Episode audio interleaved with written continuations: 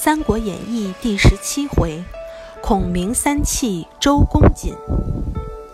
上一回合我们讲到诸葛亮接到了刘备和孙夫人，快到荆州的时候，周瑜亲自带着水军追了上来。诸葛亮于是命令士兵在岸上大声喊：“周郎妙计安天下，赔了夫人又折兵。”周瑜气得大叫一声，箭伤开裂，晕倒在船上。众将顾不上追刘备，连忙回到柴桑抢救他。这已经是孔明第二次气病周瑜了。原来，在火烧赤壁之后，周瑜曾带兵攻打南郡，被毒箭射伤了，军医一再嘱托，箭头上有毒。需要静养，千万不能动怒。但后来南郡被孔明用计占领了，周瑜当时就气得金疮迸裂，大病了一场。这是孔明第一次气周瑜。如今新仇旧恨加在了一起，周瑜更把诸葛亮看成了敌人，一心想着报仇。孙权和周瑜想过荆州，就派鲁肃去见刘备，讨回荆州。诸葛亮猜到了鲁肃的来意，就和刘备商量好了应对的办法。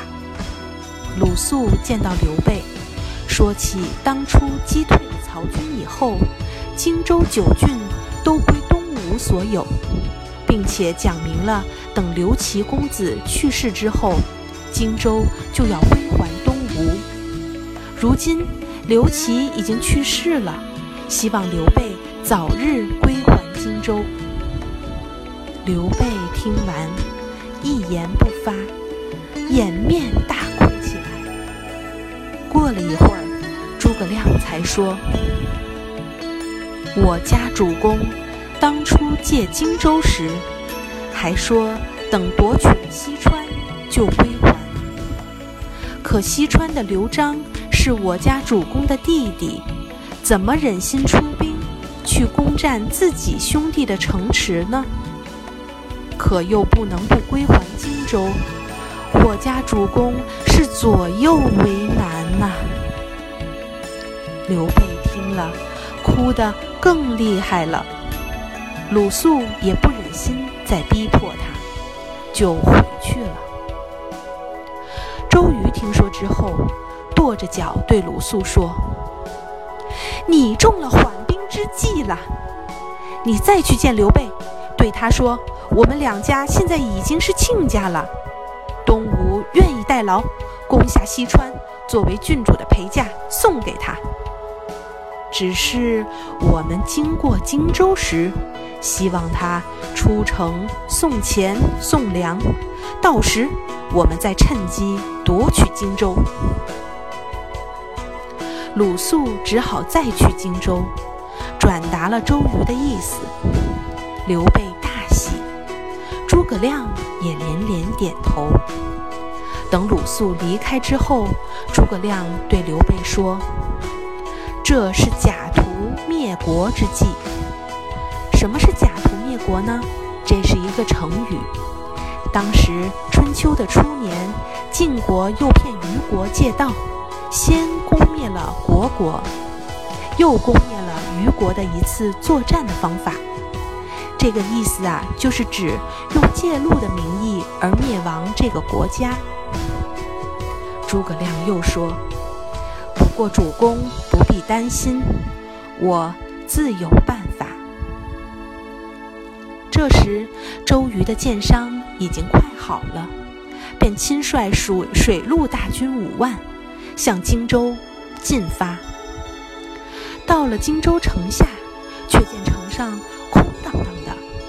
赵云站在城楼上说：“军师已经识破了都督的计谋，我在这里等候多时了。”周瑜一惊，调转马头就往回走。这时。关羽、张飞、黄忠、魏延等从四面杀来，喊声震天，叫着要活捉周瑜。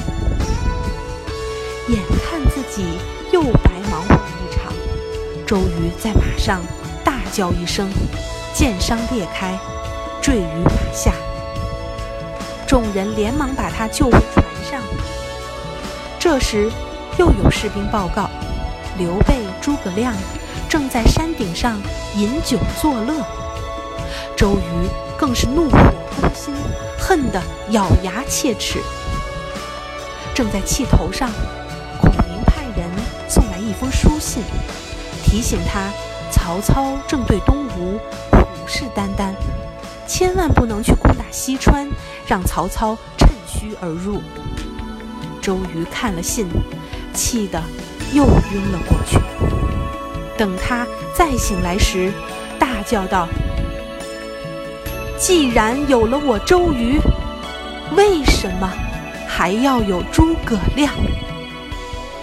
这也就是后来有名的“既生瑜，何生亮”。连喊了数遍，周瑜就死去了，年仅三十六岁。周瑜死后，孙权拜鲁肃为都督，统领兵。诸葛亮决定借吊丧的名义去江东为刘备寻访人才。这个回合的故事讲完了。小朋友们，你们生过气吗？通常是什么事情会使你们生气呢？生气其实就是自己折磨自己，不但影响心情，更会伤害身体。爱迪生曾经说过：“生气就是拿别人的错误惩罚自己，因为别人比自己能力高强而生气，或者因为别人和自己的想法不一样而生气。被气死的人，其实就是被笨死的。日出日落，笑也一天，哭也一天。”不如开开心心的面对生活中的每一天。